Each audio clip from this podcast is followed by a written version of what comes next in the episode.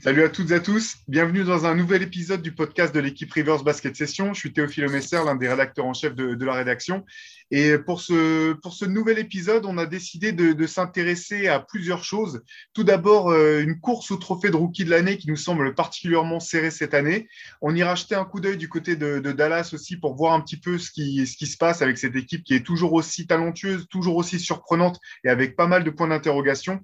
Et puis, on fera un petit focus pour terminer sur les cancres, les, les pires élèves de, ce début de saison. Il y a pas mal de choses à dire euh, dans le bas du championnat.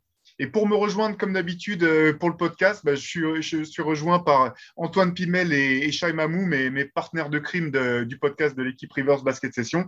Euh, alors, bah, première chose, on, on, a dit qu'on allait parler des, des jeunes. Est-ce que vous, il y a des, des, joueurs qui vous ont tapé dans l'œil sur ce début de saison, des rookies qui vous semblent particulièrement bien, bien partis pour, euh, à la fois pour le trophée de rookie de l'année et même au-delà pour leur, pour leur carrière? Antoine, est-ce que toi, par exemple, il y a quelqu'un qui t'a tapé dans l'œil sur ce début d'année? Euh, bah alors, moi, c'est pas forcément les deux premières grosses têtes que j'ai un peu moins vu jouer, mais Chris Duarte de, des Pacers, je sais pas comment, comment, comment ça se prononce exactement, je m'excuse euh, d'avance. Mais, euh, mais oui, euh, Duarte, que je trouve très intéressant parce qu'en fait, il est prêt. Et bon, après, il a, il a 24 ans, donc vaut mieux. C'est ce que j'allais dire, parce qu'il est plus ouais. proche de la, de la retraite que, de, que du début de carrière. Ouais, dans notre époque actuelle, c'est clair, mais, mais euh, justement, en fait, c'est ça que je trouve intéressant chez lui, c'est que du coup, c'est déjà, un, bah déjà c'est un titulaire indiscutable et quand il n'est pas là, bah, par exemple cette nuit, il ne joue pas contre Knicks et son absence, elle se fait ressentir. Et euh, en fait, ouais, il est, déjà euh, pas indispensable, mais c'est déjà un joueur important des Pacers. C'est déjà un joueur qui a beaucoup de minutes, qui a beaucoup de ballons pour ses débuts et qui apporte, qui apporte pas mal à Indiana, même si l'équipe est décevante. Et, euh, et, en fait, ça, ça, remet un peu en lumière, euh, je pense, auprès des franchises, euh, le côté, bah, ça peut être intéressant de drafter, un, de drafter finalement assez, enfin, haut dans, en loterie, c'est le 13e choix, ouais. un, un, joueur qui a fait 3 ou 4 ans à la fac, parce qu'au moins, bah, voilà, il arrive, il joue, il joue direct, il peut, tu peux direct le mettre dans ton système et ça marche. Et en plus, il y a, des, y a très moderne. Lui, il y a, y a ouais. d'autres joueurs comme lui, enfin, il y avait eu Malcolm Brogdon qui avait été rookie de l'année. Alors, c'est là, je pense ouais. pas que Duarte sera rookie de l'année, tu vois, mais il y a des joueurs euh, qu'on voit arriver en tant que senior et dont on se dit bon bah le, le plafond est pas énorme donc euh, autant les prendre plus bas c'est pas mais au final c'est des, des, joueurs qui peuvent aussi changer le, le, visage de ton équipe. La Duarte ouais. il shoot à 40% à 3 points déjà.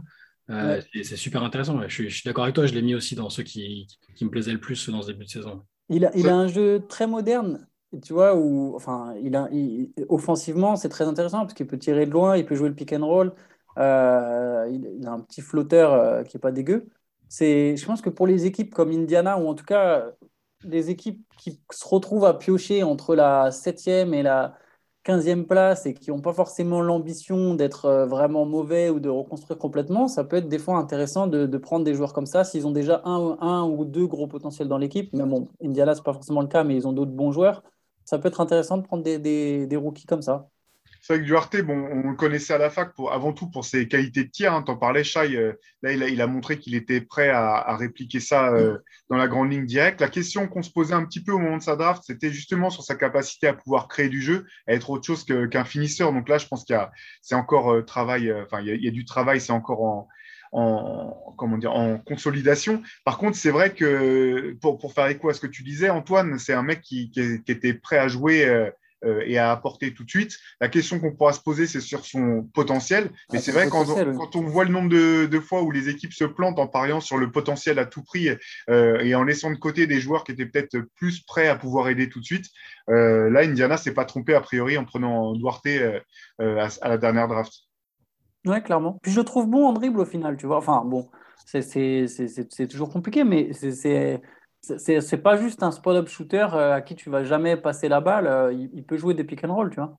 Donc euh, c'est intéressant. Ça a fait un bon complément, je pense, avec Brogdon. Bon, avec, même avec le vert, non, je trouve que leur équipe est intéressante. Je, trouve que ça, se moule, ça, se fond bien du coup avec les Pacers.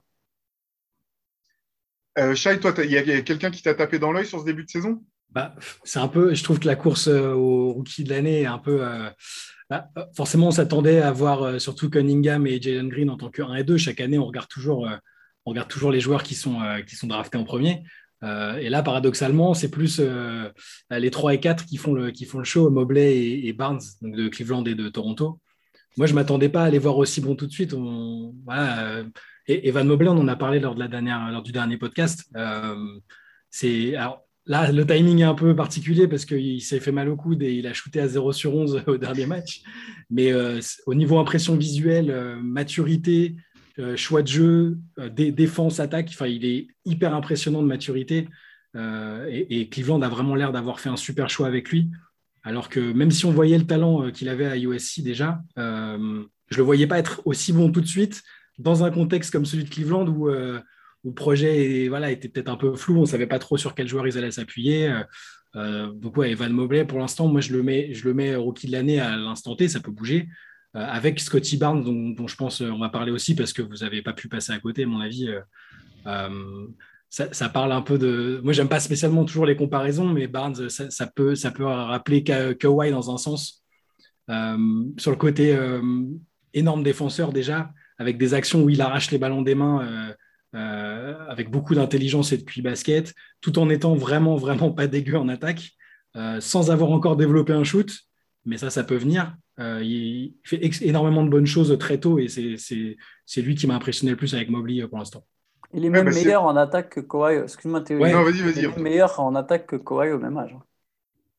Et je il a plus de toucher. Et c'est vrai que c'était la surprise parce qu'on l'attendait euh, sur ses qualités défensives, ça, ça on savait, euh, sur ses qualités aussi de passeur, mais on s'attendait pas à ce qu'il tourne euh, à plus de 16 points de moyenne dès, dès son début de, de, saison avec des très bons, des très bons pourcentages. c'est vrai que ce qui impressionne pour Mobley et pour Barnes, moi ce qui m'impressionne, c'est la maturité en fait des deux, leur capacité à aider leurs équipes à gagner, pas simplement à faire des stats au plus haut niveau, mais à vraiment être des, des éléments moteurs de, des collectifs dans lesquels ils s'illustrent. Pour, pour Mobley, on a limite l'impression qu'il a lui-même, à lui seul, pardon, accéléré le, processus de reconstruction des Cavs et que finalement les objectifs des Cavs sont peut-être en train de changer sur la saison en fonction, euh, basé sur, sur lui, euh, sa, capacité à produire, à aider l'équipe.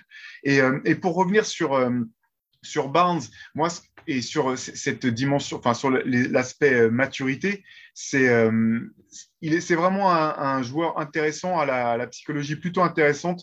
Je regardais euh, une vidéo du, spécialiste euh, de jeunes Mike Schmitz, qui a eu l'occasion de, parler avec lui. Il, a toute une série de vidéos dans lesquelles il discute avec les, futurs prospects avant même qu'ils soient, qu'ils soient draftés pour leur euh, essayer de voir un petit peu, analyser des actions pour que, les joueurs eux-mêmes parlent de ce qu'ils savent faire, ce qu'ils savent pas très bien faire. Et c'est vrai que sa, sa, capacité à analyser ce qui fait, ce qu'il peut faire, ce qu'il devra faire, est assez impressionnante pour son âge.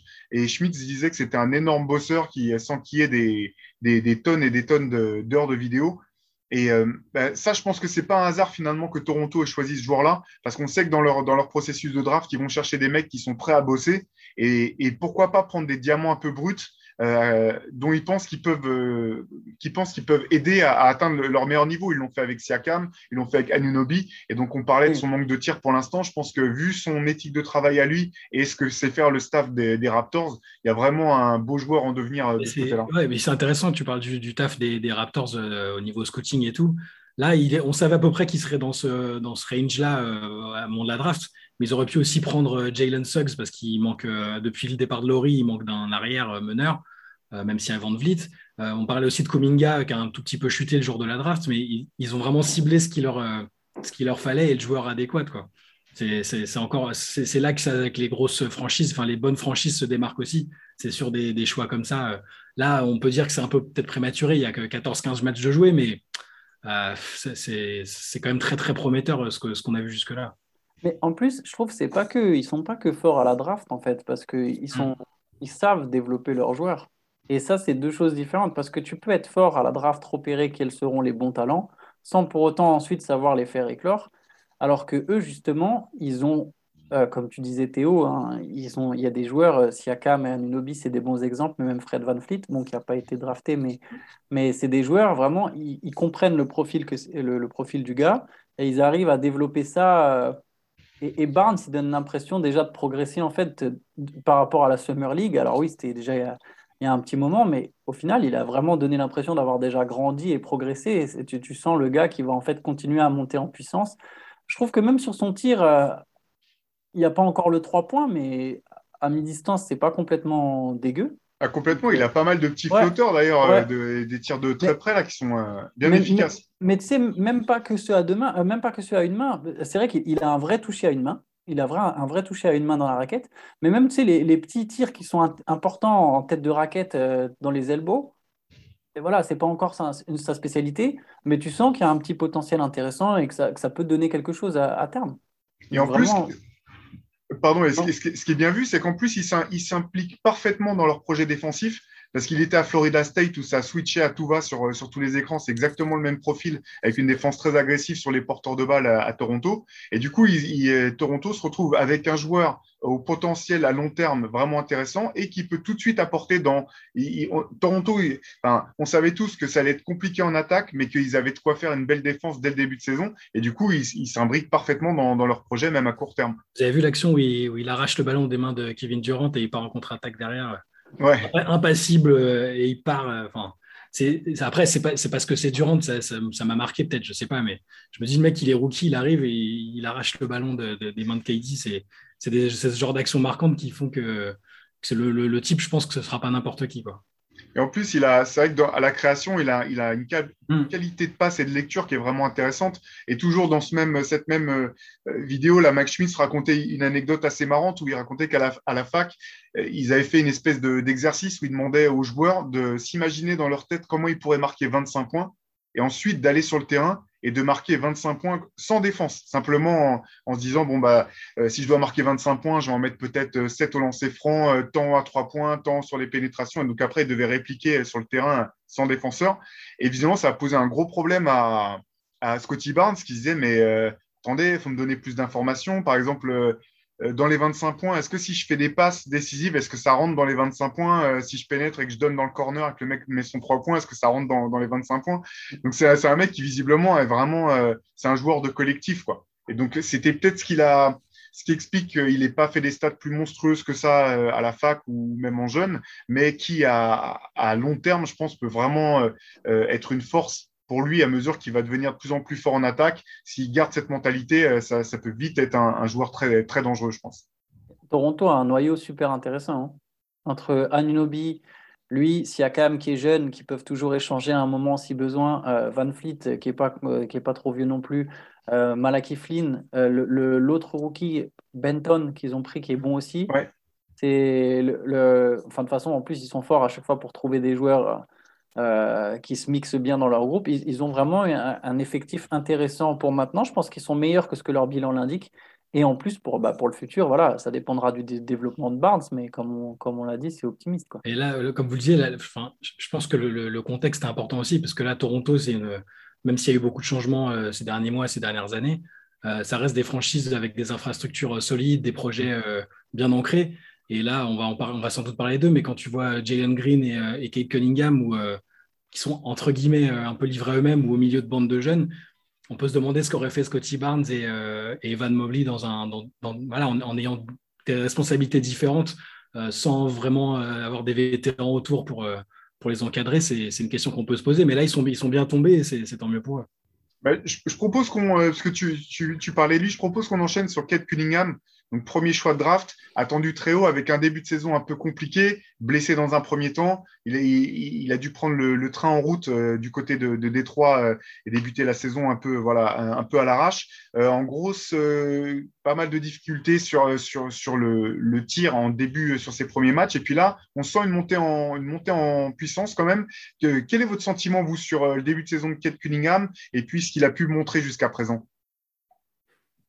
Bah, c'est bah, comme tu disais, il a été blessé au début, c'est difficile de juger. Et je pense que c'est aussi euh, difficile de juger tout court avec euh, ce que font les Pistons, euh, aussi bien sur la manière dont ils ont composé leur équipe que sur la manière dont c'est coaché.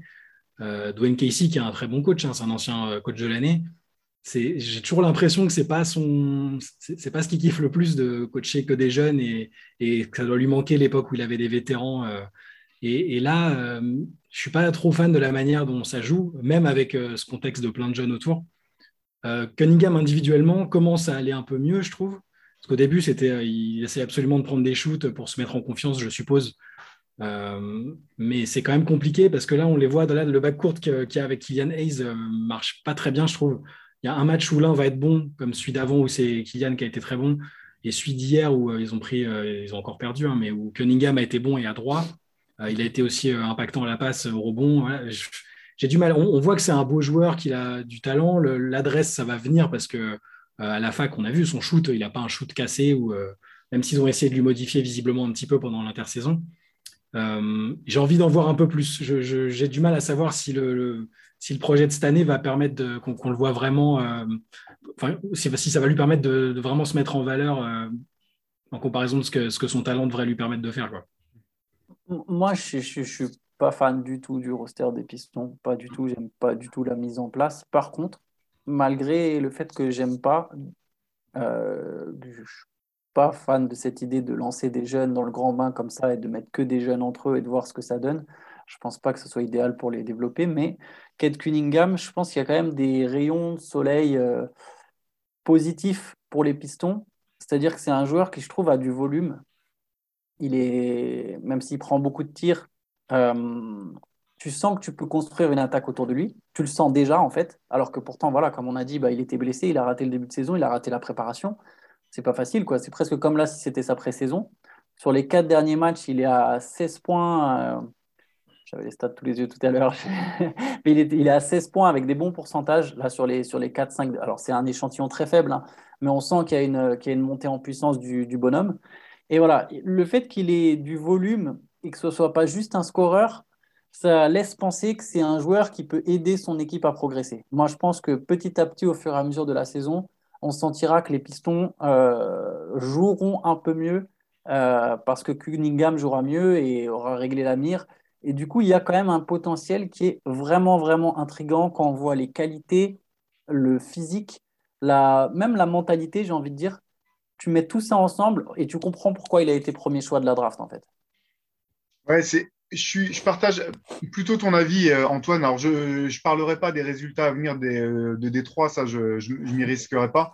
Par contre, j'ai le sentiment que, les derniers matchs de Kate Cunningham sont euh, révélateurs de ce qu'il peut montrer dès cette année.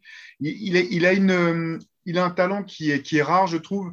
C'est que déjà, c'est un meneur de grande taille, qui est costaud. Et je trouve qu'il arrive déjà à, jouer, à faire jouer le jeu à son rythme à lui. C'est-à-dire qu'il n'est pas en sur-régime et un petit peu, alors je compare, je vais pas le comparer au, son talent à celui de Luka Doncic, mais c'est quelque chose qui est frappant et que, je trouve qu'on retrouve un petit peu chez les deux joueurs, c'est cette capacité à, sans forcément être le plus rapide, mettre les défenseurs en difficulté simplement parce que lui, il impose son tempo à lui et à trouver des décalages, trouver des, des petits changements de rythme qui peuvent sembler euh, minimes de l'extérieur, mais avec un, un avec un physique comme le sien, une belle, une belle, vision, une belle vision de jeu, une belle technique et du talent qui lui permet de, faire la différence quand, quand il est dans, les, dans, un bon jour. Et ça, je pense que ça va, se, ça, va se confirmer au fur et à mesure des matchs. Oui, non, clairement, clairement. Mais c'est un, un, joueur intéressant. Il faut, faut, voir après la, construction tout autour. Et notamment, comme disait Shai, l'entente avec Kylian Hayes. Ils ont encore du mal à, après, j'ai l'impression que Kylian Hayes est très important dans leur équipe, paradoxalement, même si ses stats euh, euh, laissent penser du contraire. J'ai l'impression que vraiment il crée justement un peu de lien. Il faudrait que les deux puissent vraiment réussir à, former une paire complémentaire parce que voilà, sinon, si tu as Cunningham qui brille, qu'est-ce que tu vas faire de Hayes après? Bon, c'est à voir, mais, mais c'est intéressant pour eux, c'est clair. Oui, ça va être intéressant à suivre. L'autre aspect qui est intéressant pour Kate Cunningham, c'est qu'il a, été, il a été habitué aussi à jouer avec des joueurs très forts jusqu'à présent. Quand il était notamment, alors pas tant à, la fac, c'est une chose, mais quand il était en high school, ils avaient une équipe euh, de malades mentales. Avec Team USA, c'était systématiquement lui le meilleur joueur, mais d'effectifs qui était quand même bourré de talent. Donc je pense que, enfin en jeune, je veux dire. Donc je pense ah, que. Jalen Green, qui était justement, qui jouait avec lui sur un des mondiaux, et c'était lui et c'était Cunningham le patron. Exactement, ce qui, me laisse penser que, enfin, ça me laisse penser que si Détroit commence à trouver un petit peu euh, soit un fonctionnement, soit fait les, échanges euh, adéquats pour renforcer l'effectif, il saura trouver le moyen de rester un joueur d'impact, même si, euh, même en étant épaulé de, enfin, entouré de, de, de, de meilleurs joueurs. Donc, voilà, et je pense qu'il est trop tôt pour, pour crier au scandale et dire que Détroit s'est planté, en tout cas en, en choisissant en premier, en premier pic. Ah il y a dans tous les cas voilà, du, du potentiel, du potentiel et du, et du talent. Alors, euh, on a plusieurs noms, on avait noté d'autres noms, euh, on, va forcément revenir dessus. Euh, bah, Jalen Green, on est obligé de pas. Voilà, je pense que c'est arrêt, arrêt obligé à parler de ce joueur. J'avoue que, bon, moi, je l'avais pronostiqué comme potentiel rookie de l'année parce que je me suis dit, euh, de toute façon, il va avoir tellement de tickets shoot que ça va être l'orgie, il va scorer dans tous les sens, etc. Même si les Rockets n'iront euh, nulle part, euh, n'iront nulle part. début de saison quand même plus compliqué que, que je pouvais l'imaginer, notamment en termes d'Azres. C'est un vrai bazar le, machin. Qu'est-ce que que vous pensez de, ce début de saison de Giant Green? Bah, Déjà, il a bon, on, va parler du positif. Il a il a le style. Enfin, il a quand on le voit jouer, il y a l'impression. Non, mais le style, il, comment dire, il est excitant à voir jouer parce qu'on sent qu'il a une fluidité athlétique. Euh, euh, il, a il respire l'enthousiasme. Il est content d'être là. Euh, ça va peut-être pas durer toute la saison s'ils battent le pire bilan de, tous les temps, mais, mais par contre, il a, on voit que c'est un beau, c'est un beau basketteur. Il a, ah, c'est un basketteur de son âge aussi, de sa génération, hein, parce qu'on le voit tenter des, des, des shoots et des gestes compliqués. Euh, mais on a vu sur certains matchs, euh, il y a un match contre les, c'est le match contre les Lakers, je crois. Où il, contre les Lakers, il met 30 points. Il, marche il, marque un moment, il fait 24 points. Au début novembre, il fait 24 points à 50% à 3 points. Enfin, des tirs compliqués où il a le, où il prend ses responsabilités, il est bien. Et, mais c'est comme pour Cunningham en fait, c'est-à-dire que je ne sais pas si le contexte euh, est parfait pour qu'il se, pour qu'il se développe comme comme ce serait idéal pour lui. En fait, là, il a beaucoup de, de shoots, il a un bac court un peu bancal avec Kevin Porter, euh, qui perd beaucoup le ballon. Ils ont du mal, à, je trouve, à, combiner ensemble, à jouer ensemble. Euh, mais sinon, il y a, voilà, il y a, très beaux joueurs. Euh, ça va être compliqué pour le rookie de l'année, même s'il va faire des stats, il, va, il, sera dans les meilleurs scoreurs des rookies. mais voilà, moi, je ne veux pas trop non plus être sévère avec lui. ça dépend de ce que, de ce que demandent les coachs, ça dépend de qui il est entouré. Et là, euh, voilà, c'est Houston, c'est pas c'est pas très clair euh, ce qui se passe autour. Est-ce que est-ce qu'il faut tout le temps donner la balle à Christian Wood parce que c'était le meilleur joueur de l'année dernière? Est-ce que voilà, c'est compliqué. Moi, je veux pas je veux pas le condamner. C'est très tôt. Euh, il est il est plutôt franchement rafraîchissant à voir jouer. Il y a des matchs, il va claquer des dunks monstrueux, prendre des shoots hyper compliqués et les mettre. voilà, donc laissons-lui un peu de temps. Je trouve que vous êtes dur pour le Roy. Je pense qu'il a un Ricky Rubio d'être favori pour le Roy. Est-ce que c'est l'association avec Kevin Porter Jr. Alors, je la comprends pour les Rockets. Je comprends mm. que bah, c'est logique. Ils ont eu Porter Jr. contre rien. Ils ont un joueur qui a l'air très fort individuellement, qui fait des stats, qui est jeune, qu'ils ont envie de développer aussi. Donc, ils se disent bon, bon, on va mettre les deux ensemble. Mais je pense que c'est à la fois l'association la plus intrigante et la plus stupide de tout le championnat. Et, et en fait, du coup, alors Porter Junior a des passes décisives au compteur, donc mais c'est pas un joueur collectif et surtout, il n'y a pas de meneur en fait, il n'y a pas de gestionnaire. Et c'est très dur, je trouve, de lâcher Jalen Green du coup comme ça parce qu'au final, ils jouent juste isolation sur isolation, chacun leur tour, pick and roll sur pick and roll. Et il n'y a pas un vrai, euh, un vrai projet de jeu. Et c'est dur, c'est dur. Et pour moi, ça explique aussi en grande partie euh, ces pourcentages euh, bah, qui, sont, voilà, qui sont vite très vilains depuis le début de la saison. Mais, mais euh, c'est, je pense, un, joueur qui. Je ne peux pas vraiment comparer avec la deuxième partie de saison d'Anthony Edwards, parce que ce pas les mêmes équipes. Euh, mais c'est un joueur que je vois bien aller de mieux en mieux. Même si, voilà, il va peut-être pas nous claquer à la fin de la saison du 17 points à 45%, mais je pense que sa moyenne de points va monter, ça, ses pourcentages ne peuvent que monter. Euh, c'est un joueur sur le côté, sur le côté avec c'est vrai qu'il y, a un peu quelque chose de parce qu'Edwards avait commencé hyper poussivement l'année dernière et au final il n'était pas si loin de euh, enfin il n'était pas très loin de la mélo au final dans les au niveau de l'impression en tout cas on se disait qu'il pouvait peut-être ah gagner. bah, sur la euh, deuxième partie de saison ouais clairement. et puis il faisait voilà au début c'était des c'était compliqué hein, au niveau de l'adresse il prenait des shoots là ouais non ça peut c'est clairement un truc un modèle qui peut calquer ouais. Après, je pense, je pense qu'effectivement, les, les Rockets seront tellement mauvais que, effectivement, pour la course au Rookie of the Year, bon, il ne sera peut-être pas élu, mais je pense vraiment que petit à petit, euh, vers février-mars notamment, autour du Rookie Game, du All-Star Game, euh, on verra Jalen Green quand même plus régulier et avec des stats euh, qui vont remonter. Et on sait très bien comment ça marche ce genre de course au trophée. Plus généralement, plus tu fais des stats, plus tu es cité. Alors peut-être pas dans le top 2, mais voilà, dans les mentions, il y sera de plus en plus. Et on se dira peut-être, ah ouais, quand même, les Rockets, ils ont, ils ont un joueur. Ce qui, est, intéressant vraiment cette année, c'est que bah, déjà, c'est, je pense, ça va être l'une des courses au trophée de rookie de l'année les plus serrées euh, qu'on a vu depuis longtemps. Et, comme on en, parlait avant de, commencer le podcast, pour une fois, c'est pour les bonnes raisons. Parce que parfois, c'est parce qu'il n'y a personne vraiment qui, se détache. Là, il y a plein de bons joueurs. Et ce que je trouve vraiment intéressant, notamment euh, grâce à ce que font Evan Mobley et Scotty Barnes, c'est qu'il y a des critères qui vont peut-être rentrer cette fois-ci dans, l'élection du, du, rookie de l'année qui ne sont pas là d'habitude, à commencer par la défense et l'impact sur, euh, sur l'équipe dans le sens est-ce que ce rookie, au-delà de faire des stats, il permet à son équipe de gagner? Et ça, je trouve ça vraiment intéressant euh, cette année. Ça risque rien que le fait que ce, facteur-là puisse rentrer en ligne de compte et peut-être au bout du compte puisse déterminer qui sera effectivement rookie de l'année, ça fait que la course va être intéressante toute l'année, je pense. Je me demande si d'ailleurs ça n'a pas un peu joué pour la Mélo. Mais euh, à la marge, parce que la Mélo, avant qu'il se blesse, au final, les Hornets étaient quatrième. Il avait, il avait réussi à en faire une équipe qui gagne. Mm. Euh, enfin qui gagne, avec des guillemets, mais oui, si, je crois qu'ils sont quatrième au moment de sa blessure. Ou en tout cas, ils ont été un temps quatrième. Donc il y a, ça, commence, ouais, peut-être. Et là, je suis d'accord avec toi, là, clairement, parce qu'il risque d'y avoir des oppositions entre joueurs à gros stats mais tout petit bilan et joueurs avec des belles stats mais au sein d'équipes qui, voilà, qui, qui, se battent pour un spot en playoff ou en play-in.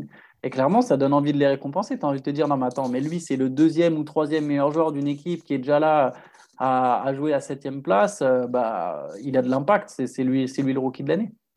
Eh ben, ça va être super intéressant à suivre. Pour finir, je vous propose qu'on passe un petit peu en revue et je vous donne des noms, vous me dites euh, ce que vous en pensez. Alors, le chouchou de, de Shai en ce moment, Alperen, Sengun des Rockets.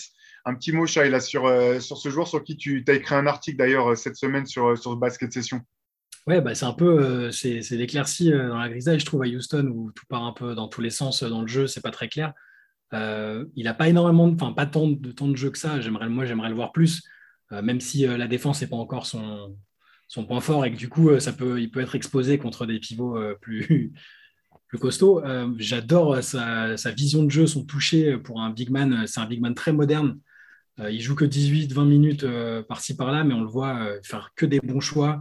L'autre jour, je le vois, il se retrouve avec trois puis quatre joueurs dessus il cherche pas le truc compliqué, il trouve une passe, euh, magnifique dans la raquette, que des, petits trucs comme ça. Et puis euh, il a la, maturité euh, bah, qui a impliqué en fait le fait qu'il a été élu meilleur joueur de son championnat l'année dernière. En fait, il a beau avoir 19 ans, c'est un joueur qui a, l'habitude de jouer avec les adultes.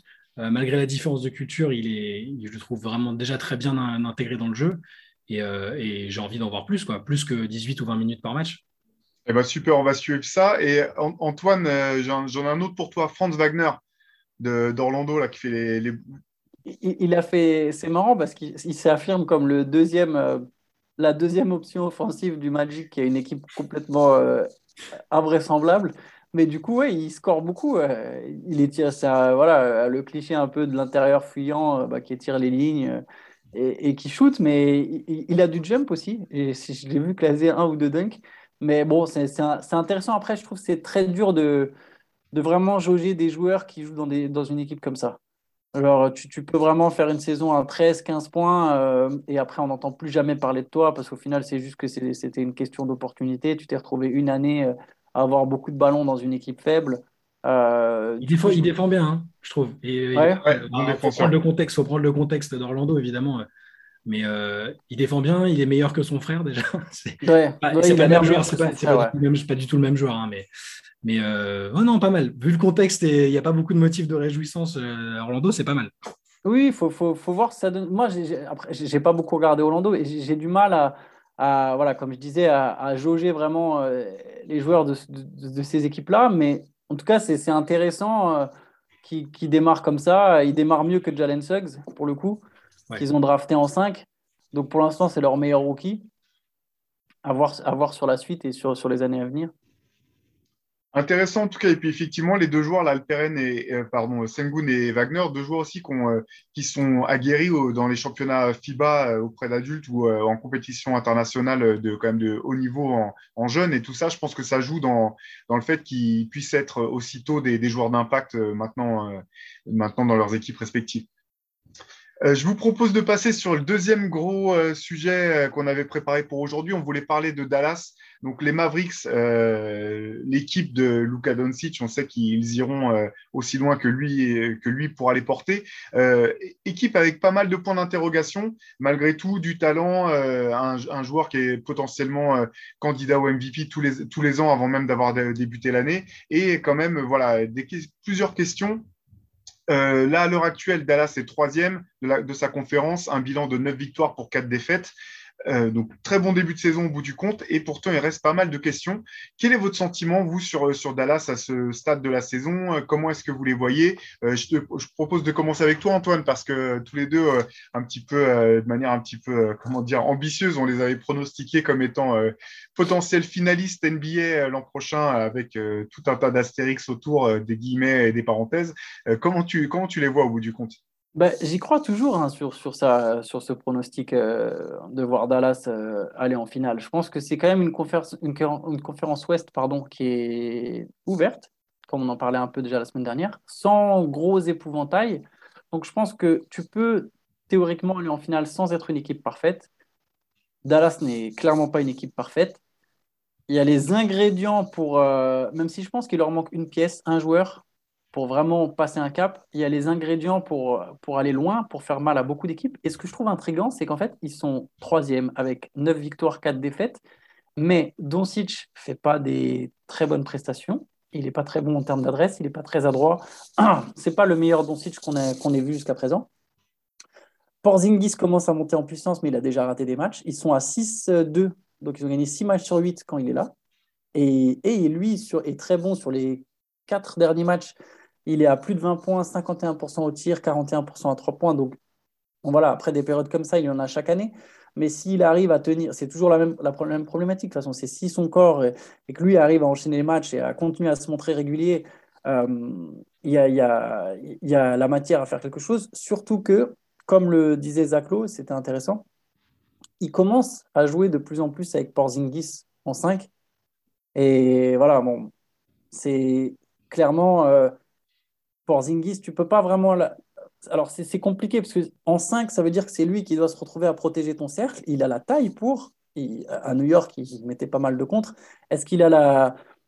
Voilà, c'est théoriquement un joueur que tu peux isoler sur pick and roll et que tu peux déborder, mais voilà, s'il se dépasse en défense, ça peut être à la fois ta tour de contrôle, tout en ayant ensuite, tu joues avec Porzingis, c'est quatre extérieurs et c'est Lucas Doncic qui a la balle.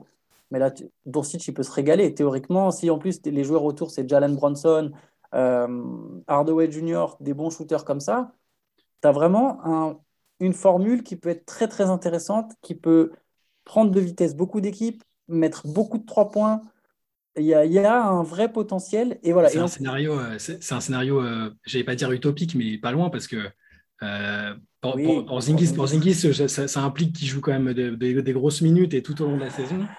Et c'est ce qui m'inquiète avec lui parce que tu prends sa meilleure saison NBA avec les Knicks, euh, il avait fait un démarrage canon un peu dans ce registre-là, on va dire. Euh, et, il s'est blessé juste avant le All-Star Game alors qu'il est nommé All-Star et, il a toujours du mal à. Mais après, je, suis d'accord. Hein, s'ils arrivent à lui faire obtenir une fiabilité physique ou à pas trop l'entamer physiquement, à, lui, permettre des plages de repos, ouais, c'est sûr que c'est le schéma parfait ce que tu dis mais l'ironie, c'est qu'il ne fait pas non plus un démarrage canon. En fait, ni lui ni Doncic ne font des démarrages canons. Alors lui, là, il monte en puissance sur les derniers matchs mais il ne fait pas forcément un démarrage canon. Il n'est pas sur des très bons pourcentages sur la saison. Il est à 19 points. Il est même moins bien que l'an dernier. Il est un peu en dessous. Euh, il est à 44 et, 5, et 35 à 3 points sur la saison. Donc, il n'est pas extraordinaire. Et même les Mavericks arrivent à être troisième avec un différentiel négatif, ce qui est assez incroyable. C'est, normalement, voilà, tu es sur le podium, tu es au moins dans le top 10. Euh, euh, soit, soit, soit, en attaque, soit en défense. Eux, non, pas du tout. 19e en défense, 16e en, 19e en attaque, 16e en défense qui sont théoriquement mauvais sur les deux, ce qui s'explique juste par le fait qu'ils ont pris quelques tôles euh, mémorables. Et, pour l'instant, en plus, ils n'ont pas vraiment perdu contre des petites équipes. Ils ont perdu contre Chicago, contre Denver. J'ai oublié quelle, est la troisième. Enfin, il y, a, une autre défaite, mais je ne me souviens plus là comme ça. Mais, euh, c'est une équipe qui, qui, je pense, est vraiment intéressante. Il faudrait une pièce, une pièce de plus un transfert en cours de saison, un Eric Gordon ou un mec que, que j'allais dire ailleurs Parce que est-ce que c'est est-ce que tu voyais plus un, shooter ou un autre intérieur ou parce qu'à l'intérieur, ce qui me fait peur dans le scénario dont tu parlais, en admettant que Porzingis euh, qui joue 5 euh, ça, pas, soit il se blesse ou il a, il a des soucis. Derrière, c'est Dwight Powell, Marianovic et Colistein, et c'est dur, quoi. Mais en fait. Kleber joue 5 aussi, des fois, quand il jouait small ball. Et ouais. ouais. Mais c'est ça. Moi, pour moi, tu gardes la même configuration, sauf que par contre, en fait, si Porzingis se blesse, je vois pas ça comme tant un problème dans le sens où ah, ton pivot derrière. C'est plus dans le sens tu perds ton deuxième scoreur. Hmm. C'est pour ça que je dis que c'est intéressant d'avoir un autre joueur, une autre pièce. Un, Alors, j'ai dit Eric Gordon, mais il doit y avoir mieux. Mais même, je pense Eric Gordon, c'est pas un mauvais exemple, même si effectivement, c'est pas forcément le joueur qui va vraiment chambouler ton, ton équipe. Mais si tu te retrouves avec un autre scoreur aux côtés de Doncic, si Porzingis se blesse, mais que tu gardes la même configuration avec un, pivot small ball, que ce soit Powell ou même Dorian Finney-Smith, si tu veux aller vraiment très petit. Hmm et qu'en fait, tu as juste un autre mec qui peut un peu attaquer en dribble, et c'est un peu ce que fait Bronson, de façon, depuis le début de la saison. Euh, si tu as un autre mec percutant aux côtés de Doncic, tu gardes un système qui peut vraiment faire des dégâts sur beaucoup de défenses. Alors après, sachant que l'idéal serait vraiment qu'il y ait Porzingis, Doncic, plus cette autre pièce, que ce soit un joueur du banc. Je vois plus un extérieur, hmm. ou en tout cas un ailier. Euh, en fait, mais même presque peu importe, j'ai envie de te dire. Tout ce qu'il faut, c'est qu'ils aient au moins un bon joueur de plus. Un mec qui est peut-être pas un, gros scoreur, mais un gars qui leur apporte en plus de la sérénité. Et tu peux commencer à vraiment. Après, ça dépend toujours de Doncic. Hein. Tu, parlais, tu parlais de Bronson. Euh, moi, c'est un, un des joueurs qui, à mon avis, est, le plus responsable du bon début de saison, euh, au moins au niveau comptable. Parce que. Il, voilà, il, il, sort du bon. Pour moi, il est dans les, il est dans les meilleurs sixième hommes de l'année pour l'instant, euh, assez nettement. Euh, il, score, euh, il, a, il a 15 points par match, euh, quasiment 5 passes. c'est voilà, je le trouve vraiment. Là, on retrouve le gars qui a gagné des titres avec Villanova, qui a, du QI basket. malgré un petit gabarit, il, il s'en sort hyper bien. c'est le genre de joueur, là, son temps de jeu en augmentation, c'est aussi une des raisons pour lesquelles il, s'en sort aussi bien, parce que tu dis, comme tu disais, Doncic, euh, qui a enchaîné quand même le TQO, les JO, euh, il, a, eu très peu de repos et on sait que ce n'est pas, un, pas un forcené du travail à la base. C'est pas il ne fait pas des intersaisons de folie. pour. Euh, c'est plutôt bien que les Mavs s'en sortent comme ça sans qu'il ait eu besoin de, scorer 40 points d'entrée je voudrais rebondir sur deux choses que vous avez dites. J'ai revenu une seconde sur euh, Porzingis. Euh, effectivement, il avait, il avait débuté en attaque la saison de manière assez catastrophique en termes d'adresse. Là, il est en train de monter en puissance. Mais finalement, l'an dernier, c'est pas tant euh, offensivement en fait que j'ai trouvé qu'il manquait à Dallas, c'est plutôt défensivement. L'an dernier, vraiment, il avait beaucoup de mal à bouger, il pouvait pas du tout protéger le cercle comme il le faisait ou combler les brèches comme il le faisait par le passé. Et, moi, je pense, enfin, j'ai le sentiment que si Dallas veut avoir des chances d'aller loin, c'est vraiment dans ce registre-là qu'il faut que Porzingis puisse retrouver le niveau qui a été le sien, parce que défensivement, c'est un joueur vraiment intéressant, qui est vraiment euh, euh, précieux pour, pour cette équipe.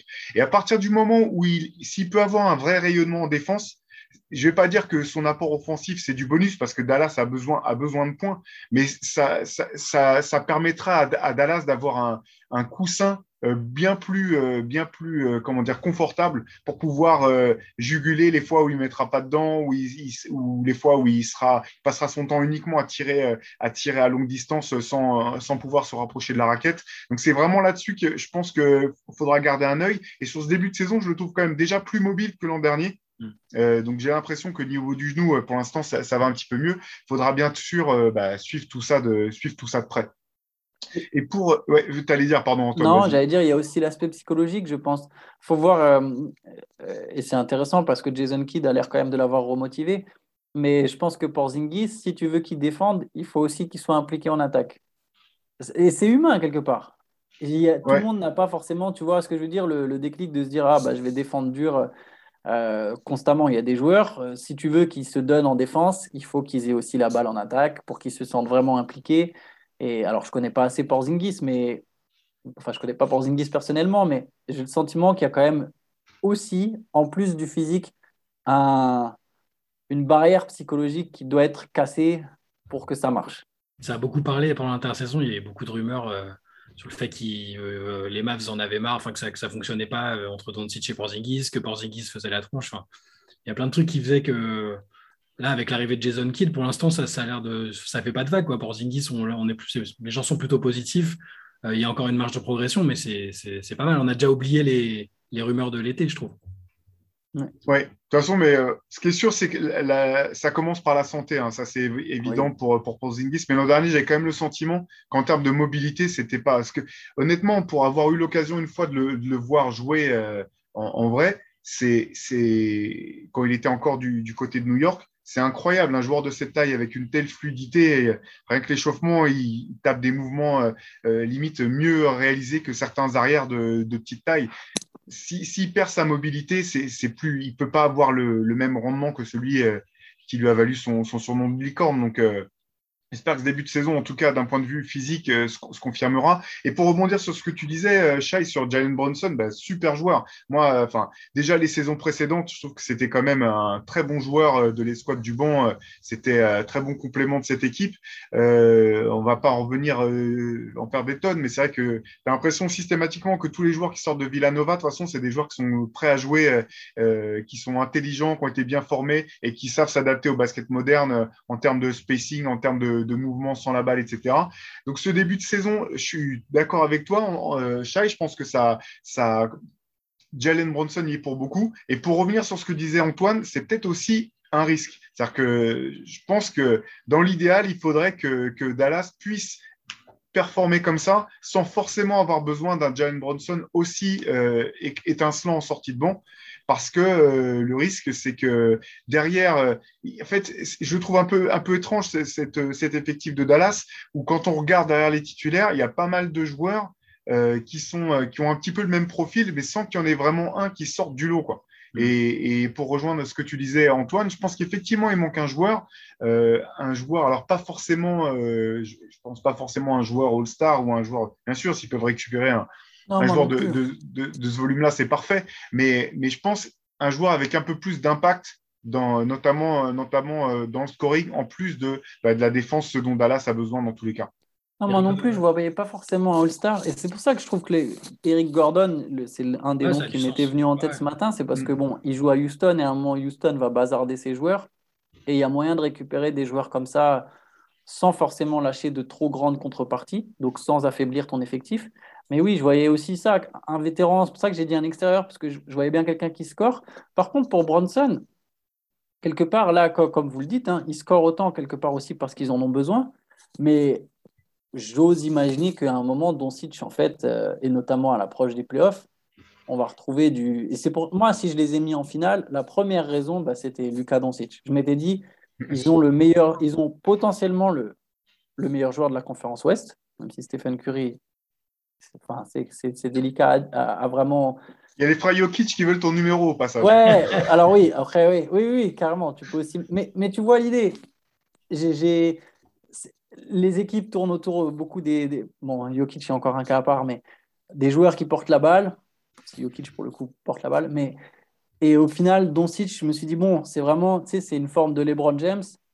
Euh, version européenne, c'est le gars qui arrive, il va avoir tous les ballons au début de sa carrière et d'une manière ou d'une autre, il va mener son équipe loin. Et moi, c'est exactement ce que j'imaginais pour cette équipe des Mavericks. Un Luka Doncic qui est tellement fort qu'en fait, même si ton équipe elle a des imperfections, tu arrives à, aller jusqu'en finale, peut-être pas gagner, c'est pas mis vainqueur, mais voilà, tu profites un peu de l'absence de, de gros mastodontes euh, dans ta conférence et tu te reposes sur le talent le plus brillant et du coup, bah, tu, tu, tu vas jusqu'en finale. Et voilà, je pense que Doncic, à un moment, et ça va, ça, va, ça va remonter en puissance. Mais ce qui est un petit peu inquiétant, parce que tu parlais de gros mastodontes, c'est justement euh, l'état de forme de, Des Warriors. Doncic, quand même. ah oui, oui, non, oui. Non, non, pardon, je parlais, euh, je parlais, je parlais de Lucas qui est quand même loin d'être affûté comme on pouvait espérer qu'il le soit. Euh, à ce moment, alors je vais pas dire que c'est un moment charnière de sa, de sa carrière, mais c'est un moment quand même où il y a un petit palier où tu peux essayer d'aller un peu plus loin que, que, que d'habitude. Et c'est vrai que là, quand on le voit, enfin, je sais pas s'il part en vacances avec Zion ou pas, mais au niveau de, des habitudes alimentaires ou de l'hygiène de vie, ça n'a pas l'air d'être. Il fait toujours, il fait toujours un peu ça, c'est-à-dire qu'il il, se met en forme physique au fur et à mesure de la saison, ce qui n'est pas toujours euh, recommandé, hein, c'est sûr. C'est une Draymond Green. Ouais, voilà, petit, à petit, voilà, ça. Mais, mais, mais, quelque part, Chat, il a très bien souligné, il a beaucoup, beaucoup enchaîné. Ils ont fini les playoffs tard, il a fait le TQO, il a fait les JO et il a repris. Et là, comme par hasard, il est blessé. Donc on dit qu'il n'est pas tout à fait en condition et là, il s'est blessé à la cheville hier. Donc là, ils ne savent pas encore. Ils ont d'ailleurs deux chocs à venir contre Phoenix qui seront très intéressants à suivre pour, pour Porzingis d'ailleurs. Parce que si Doncic ne les joue pas, ça va être intéressant de voir comment Porzingis encore repasse en mode première option. Mais ils ont deux chocs contre Phoenix et les, enfin les Suns et les Clippers. Voilà, je pense que ils vont pas. Moi, à la base, je les imaginais faire peut-être une saison à 60 wins. Euh, non, là, je revois ma position. Mais s'ils arrivent à se maintenir juste dans le top 4, euh, avec Doncic qui peut des fois se reposer un peu, puis tranquillement se remettre euh, dans le bain, ça, peut être intéressant en avril-mai. Moi, j'y crois honnêtement. Je ne sais pas pourquoi, parce que c'est vrai que ce n'est pas l'équipe la plus impressionnante sur le papier, mais je, je, vois bien cette équipe aller loin. Non, mais dans tous les cas, enfin, je te rejoins. Tout à l'heure, je t'embêtais là sur le quand, tu parlais de meilleurs joueurs de la conférence Ouest. Ça reste de toute façon, tout passe par lui. C'est-à-dire que potentiellement, chaque série de playoffs, sera soit lui le meilleur joueur, soit il sera dans la discussion pour euh, le meilleur joueur. Finalement, entre lui et, euh, et, les autres meilleurs joueurs de la conférence, il y a quand même pas beaucoup d'écart. Donc, quand on a un joueur comme ça dans son équipe, on sait qu'on peut aller loin. Surtout qu'on sait que les saisons sont longues avec les blessures, les, les problèmes de Covid, etc. Il y a, il y a, Dallas garde, garde toutes, ses, toutes ses chances. Puisqu'on a parlé de, plutôt de, bah, d'équipes et de joueurs euh, enthousiasmants, je vous propose qu'on fasse un, tour du côté obscur pour aller voir ce qui se trame au fin fond des, conférences et, euh, et, avec un focus sur, sur quelques équipes. Alors, euh, voilà, on, voulait parler des, cancres de la NBA, les, les, pires équipes. Et finalement, en discutant entre nous, on, s'est rendu compte qu'il y avait quand même deux scénarios un petit peu. Il y a les équipes qui sont nulles, mais soit qui le savaient, soit qui voulaient être nulles. Et il y a les équipes qui n'ont aucune raison d'être aussi nulles qu'elles le sont. Euh, et, qui se retrouvent dans, des situations un peu catastrophiques à court terme et à long terme si leurs meilleurs joueurs euh, décident d'aller voir ailleurs. Je vous propose qu'on commence avec les équipes de, ce, calibre-là. Il y en a deux qui sautent aux yeux. Euh, New Orleans, 14e de la conférence Ouest, un bilan de deux victoires pour 13 défaites. Euh, Zion Williamson, qui a l'air d'avoir mangé Zion Williamson. Euh, et de l'autre côté, euh, Minnesota, 12e de la conférence Ouest, 4 victoires, 9 défaites. Et un Carl Anthony Towns, qui est peut-être un des plus gros talents de la NBA, qui prouve toujours qu'il n'est pas à même de finalement d'être une première option dans une équipe qui gagne, euh, dans une équipe qui voudrait gagner. Une équipe qui gagne, c'est encore autre chose. Euh, voilà, quel, est votre sentiment sur, ces deux équipes? Euh, Je vais commencer avec toi, Shai. je ne sais pas avec laquelle de ces deux équipes, tu, avec laquelle tu as envie de commencer, mais est-ce que tu vois un peu de, d'espoir pour eux cette année ou est-ce que c'est, c'est Doomsday pour, pour toute la saison? Franchement, j'ai peu d'espoir avec le démarrage qu'elles ont fait. Et c'est vrai que c'est un peu similaire. C'est des équipes où on se disait, euh, euh, bah, il y a quand même du talent, de quoi aller. Surtout maintenant qu'il y, a le format de play-in, tu peux te dire, euh, bah, si elles arrivent à l'accrocher, c'est n'est pas une si mauvaise saison que ça. Sur un malentendu, ça peut passer. Les Pelicans, on espérait que Zion joue plus tôt. Et au final, la franchise est un peu tributaire, pour pas dire prise en otage par, la situation. et de son, propre fait. Hein. Là, David Griffin, le GM, il est sur sur la sellette, tout le monde le dit, parce que euh, pour les choix de, au niveau du coaching euh, la saison dernière avec Van Gundy, ça n'a pas du tout marché. Euh, le fait qu'ils ne veulent pas contrarier Zion en lui imposant des contraintes en termes de, d'hygiène alimentaire et compagnie, c'est, compliqué. Sur le papier, quand tu regardes, tu as Brandon Ingram et Zion Williamson, ils sont dans les meilleurs jeunes joueurs de, leur, en théorie. Tu peux te dire, avec quelques vétérans autour, l'affaire est dans le sac et tu, tu, joues au moins les dix premières places. Et non, là, euh, enfin, il n'y a rien qui va, ça gagne pas. C'est pas, il a, pas de, l'atmosphère n'est pas positive, ça se voit quand tu regardes les matchs. Euh, Ingram a manqué 6 ou 7 matchs, je dirais, quelque chose comme cela récemment. Il, revient, donc ça va. Logiquement, ils vont se remettre à gagner quelques matchs, je pense, parce que c'est quand même un, gros talent. Mais tant qu'il n'y a pas, tant qu'il a pas Zion et tant que la situation est comme ça, avec un coach rookie, même, je sais que vous l'aimez bien, Willy Green, mais c'est un coach rookie qui découvre une situation pas simple. Donc, euh, ouais, non, pour les Pelicans, euh, voilà, c'est compliqué. Et pour les Wolves, euh, comme d'hab, ils démarrent un peu avec quelques promesses. on voit Kat qui, on, se dit c'est bon, c'est la saison, il casse tout. en plus, on, a envie qu'il casse tout. Le pauvre, il a, connu tellement de malheurs ces derniers mois, ces dernières années qu'on a envie qu'il casse tout. Et au final, les matchs où il n'y a, pas le trio Kat, Edwards et Russell qui cartonnent, bah, c'est défaite quasiment à chaque fois. C'est assez terrible. On ne sait pas vraiment ce qui, ce qu'ils doivent faire pour, y arriver. Sur le papier, il y a, aussi du talent. Hein. Parce que vous en pensez pour Minnesota, mais ça devrait suffire pour, euh, pour, pour, faire bien mieux que ça, normalement. Moi, je suis un gros sceptique des Wolves de base, en fait. peut-être peut à tort, mais avant le début de la saison, quand je voyais les, les fans des Wolves s'attendre aux playoffs, je trouvais déjà ça complètement irréaliste. Euh, je suis pas le plus grand fan d'Anthony Edwards, même si je le trouve drôle. J'ai mes limites aussi sur le potentiel du bonhomme. Après, même si, bon, lui, pour le coup, il a vraiment du potentiel, donc peut-être qu'il me donnera tort. Mais je trouve que c'est n'est pas l'équipe qui, qui, qui m'enchante le plus. Après, eux, pour le coup, ils ont. Ah, ils peuvent relever la barre. Ils vont... En fait, c'est une équipe qui va être irrégulière toute la saison. Euh, c'est pour ça que de toute façon, je ne les vois pas en playoff. Euh, c'est une équipe qui va gagner. Ils, ont démarré à 3-1 ou 3-0 pour ensuite enchaîner 6 défaites de suite. Là, maintenant, ils sont à 4-9. Euh... Ouais, c'est ça, 4-9. Oui, 4-9. Euh, voilà, ils vont avoir un moment nouveau, un bon passage. Et puis ça, ça va alterner. J'ai du mal à faire confiance à leur leader. Kat a beau être un super joueur, je pense que c'est un joueur qui a besoin d'un changement des scénarios, qui a besoin d'un changement de scénario. Et je pense que dès qu'il aura l'occasion, il va se précipiter dessus. Euh, il est free agent, je crois qu'en 2023 ou 2024. Mais du coup, je pense qu'à l'issue de la saison, ça ne m'étonnerait pas que, ça commence à demander son que lui commence à demander son transfert. Là, pour l'instant, ça ne sert à rien qu'il le fasse. Il a trop d'années. Euh, de contrat euh, restant, il sait très bien que ça ne servira à rien, mais ça ne m'étonnerait pas qu'à un moment, lui, il cherche à se barrer. En tout cas, dès bah, qu'il ait l'occasion, il, dit, bah, il, dit qu'il veut rester absolument, qu'il aime les défis, et puis en même temps, il like des trucs euh, hashtag FreeCat. Euh. Et, oui, voilà, et pour ensuite, le fameux coup de ouais, je me suis fait hacker, le truc classique. J'ai jamais vu, petite parenthèse, t'imagines si tu te retrouves à hacker le compte Twitter d'un joueur NBA je vois vraiment pas pourquoi le premier truc que tu ferais, c'est de liker des tweets concernant ce joueur. Mais ça n'a aucun sens. Regarde les DM, va regarder ce qui se passe en DM, mais qu'est-ce que tu vas aller liker? Ça n'a aucun sens. Donc pour moi, c'est l'excuse la plus débile. Et à chaque fois, en me disant Ouais, j'ai été hacké. Arrête, tu sais juste pas quel membre de ton entourage a liké le tweet, c'est tout. Mais, mais bon, euh, enfin bref, peu importe, à la limite, c'est même pas. Je trouve que. Je pense que Kat aura toujours du mal à mener les Wolves. Anthony Edwards. Je suis même pas sûr que lui et Anthony Edwards s'entendent très bien. J'ai pas beaucoup. Alors, il y a, euh, le seul euh, élément que je peux ajouter pour euh, illustrer un peu ça, c'est c'est la, tête de Kat quand, quand, Anthony Edwards avait la balle dans l'aile. Je ne sais pas si vous avez vu cette vidéo. Anthony Edwards, la balle dans l'aile. Kat, il regarde, il, commence déjà à se barrer de l'autre côté parce qu'il sait très bien que la passe, elle ne va pas bouger. parce qu'Anthony Edwards, il ne va pas lâcher la balle. Et du coup, bon, je ne suis pas sûr que les deux c'est pas la même génération, c'est pas la même personnalité. Je suis pas sûr qu'ils s'entendent plus que ça. Après, peut-être que je me trompe, j'en sais rien. Je suis absolument pas situé, j'ai absolument pas d'insight sur le vestiaire des Wolves, mais j'ai beaucoup de mal avec cette équipe. Pour les Pélicans, je trouve qu'il y a quand même une grosse circonstance atténuante. C'est quand même l'absence de Zion. Il leur manque quand même leur meilleur joueur. Et bon, c'est quand même, euh, c'est pas n'importe quel joueur, donc quelque part.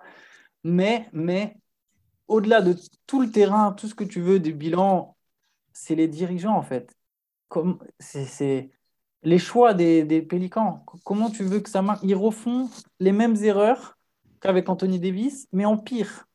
C'est-à-dire que moi, j'aimerais bien savoir comment, comment ils se sentent là en regardant Lonzo Ball euh, jouer aux Bulls.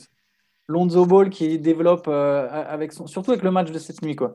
Euh, je veux dire, ils ont laissé partir Lonzo Ball pour faire venir Devonte Graham. À quel moment quelqu'un s'est dit ça c'est une bonne idée? En plus, même, même sans regarder le Lonzo Ball qu'on voit cette année, déjà l'an dernier, pas de vouloir le laisser partir. C'était déjà un très bon joueur, totalement, totalement euh, qui collait avec tout le, tout le, reste de leur effectif. Parce qu'ils ont super complémentaire de Zion. Super ils ont, loupé leur cible de l'été. Ils, ont clair, ils, visaient clairement euh, Chris Paul ou Kyle Lowry. Ils ont raté les deux. Donc, euh. Déjà, je ne sais même pas dans quel monde ils ont cru qu'ils pouvaient avoir Chris Paul, mais ou Kylori. Ou Kylori. Oui, même, oh, peut-être même plus Kylori. Parce qu'ils ont fait, ils avaient des sous, ils avaient des sous, ils se sont dit, euh, ça, il faut, un vétéran, euh, il faut un vétéran autour de ah, Zion. C'est pas une connaissance du monde NBA, ça, pour, que, pour comment le mec qui est dirigé, comment David Griffin, il a, c'est, ouais, c'est, lui qui est toujours. Comment il a pu se dire, ah ben on a des sous, on va rester. Ça marche pas comme ça. Il y, a, il y a 30 équipes qui ont des sous quand il s'agit de faire venir un contrat max. Tu vois ce que je veux dire? Ça, ça n'avait pas de sens déjà de penser qu'ils, allaient, qu'ils avaient ne serait-ce que leur chance et ensuite, c'est débile. Lonzo, c'était le joueur qui s'entendait le mieux avec Zion. Ça colle super bien les deux, ils s'entendent bien. Il y a un vrai complémentarité. Lonzo, comme on l'avait dit la semaine dernière, c'est un joueur très intéressant quand tu as des bons joueurs autour parce qu'il est capable de à la fois fluidifier ton jeu, de faire ce que font les role-players, de défendre, de mettre des trois points tout en étant un vrai, un vrai talent avec une supervision du jeu, c'est un joueur que tu as besoin pour gagner. Eux, ils veulent gagner. Il laisse partir un joueur qui fait gagner. Ça n'a pas de sens. Le, trade avec Jonas Valanciunas, qui lui fait un très bon début de saison, n'a pas de sens. Jonas Valanciunas, il va jamais jouer avec Zion. Enfin, je veux dire, il va jouer avec Zion, mais ça va pas marcher sur le long terme. Ça n'a pas de sens. Euh, et, même Brandon Ingram, c'est un très bon joueur. Bon, pour le coup, ça sera intéressant de voir avec Zion, mais il y avait quand même quelque chose qui était intéressant que disait Bill Simmons. Je vais finir juste là-dessus il disait si j'étais si je défendais contre les Pélicans, je passerais mon temps à aller voir Brandon Ingram et à lui dire waouh, Zion, c'est la star de l'équipe. et ça, pour moi, en fait, même si bon, Bill Simon, c'est pas forcément euh, toujours une référence, je pense que c'est très intéressant parce que effectivement, tu as quand même deux mecs mal alpha, pas forcément théoriquement sur le papier peuvent le mieux coller, et tu as laissé partir le meilleur lien entre les deux qui était Lonzo mm. Ball. Bah, voilà, tu commences la saison avec un euh, quoi 2-13. Ben, en fait, dans les deux cas, j'ai envie de dire pour Minnesota comme pour les Pélicans, là où pour moi je trouve ça très inquiétant, c'est que, que les problèmes en fait euh, viennent effectivement du management, de la construction de l'équipe. C'est un petit peu c'est les, anti-Raptors quelque part. ou les anti-Spurs où tu as, ces équipes où même quand elles sont pas bonnes, tu sais que bon, bah, ça va être un an, mais derrière, il y a une structure qui est tellement fiable qu'ils vont pouvoir repartir. Mais pour les Pélicans, moi, je trouve ça, honnêtement, pour moi, c'est l'équipe la plus, la plus euh, comment, désespérante euh, de la ligue. Euh, ils, ont un, ils ont un joueur comme, comme Zion qui est une pépite, et derrière, comme tu disais, Antoine, ils, ils enchaînent erreur sur erreur, et des erreurs qui, qui vont leur, leur, leur, coûter cher, comme tout simplement le, la manière dont ils ont géré le, le trade de, J.J. Reddick. Bah C'est quand même un mec, euh, on, on, peut penser ce qu'on veut du, du, bonhomme ou du joueur, c'est quand même un mec plutôt propre, qui a jamais fait de sortie euh, de toute super sa carrière. Respecté, super, super respecté.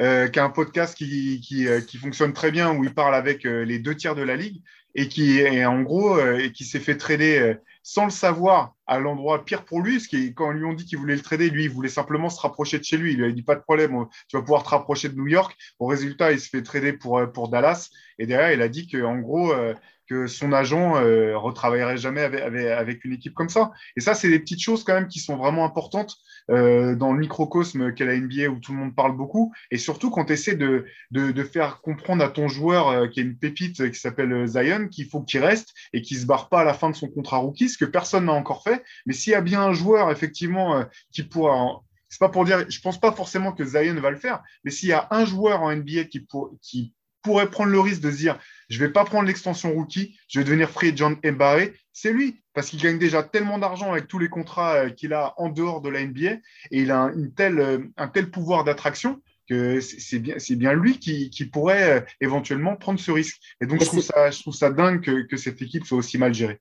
C'est un énorme paradoxe d'ailleurs, parce que théoriquement, quand tu n'as pas un joueur qui a une santé fiable, tu n'es pas du tout censé faire ça. Donc, on pourrait penser que juste sur sa santé, il, pourrait bah voilà, prendre absolument le contrat pour au moins t'assurer si t'arrive un, un malheur. Mais je suis, je suis vraiment d'accord avec toi. Je pense que s'il y a bien un mec qui est capable de, de, faire ça, c'est lui. Ouais. Il est tout à fait à même de se dire bon, bah, de toute façon, eux, ça ne marchera pas. Est-ce que je vais m'embêter encore trois ans de plus? Ça ne marche pas, je me barre, je recommence direct. Il y a autre chose aussi, aussi auquel il faut penser. On parle de deux équipes qui sont souvent citées comme étant euh, en danger ou, euh, programmées pour déménager.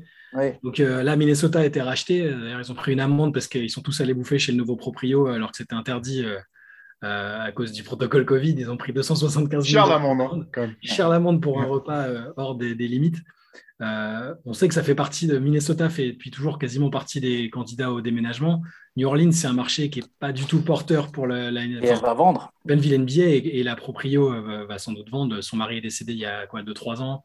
Euh, voilà, ça, fait partie des trucs. Si en plus l'équipe marche pas des masses ou ne donne pas de perspective d'évolution et de, au niveau business, faut, voilà. si en plus tu perds Zion après avoir perdu Anthony Davis, c'est la On va bien voir Zion avec un MED Sonics. Mais par contre, leur chance là sur ça, c'est qu'a priori la ligue va étendre.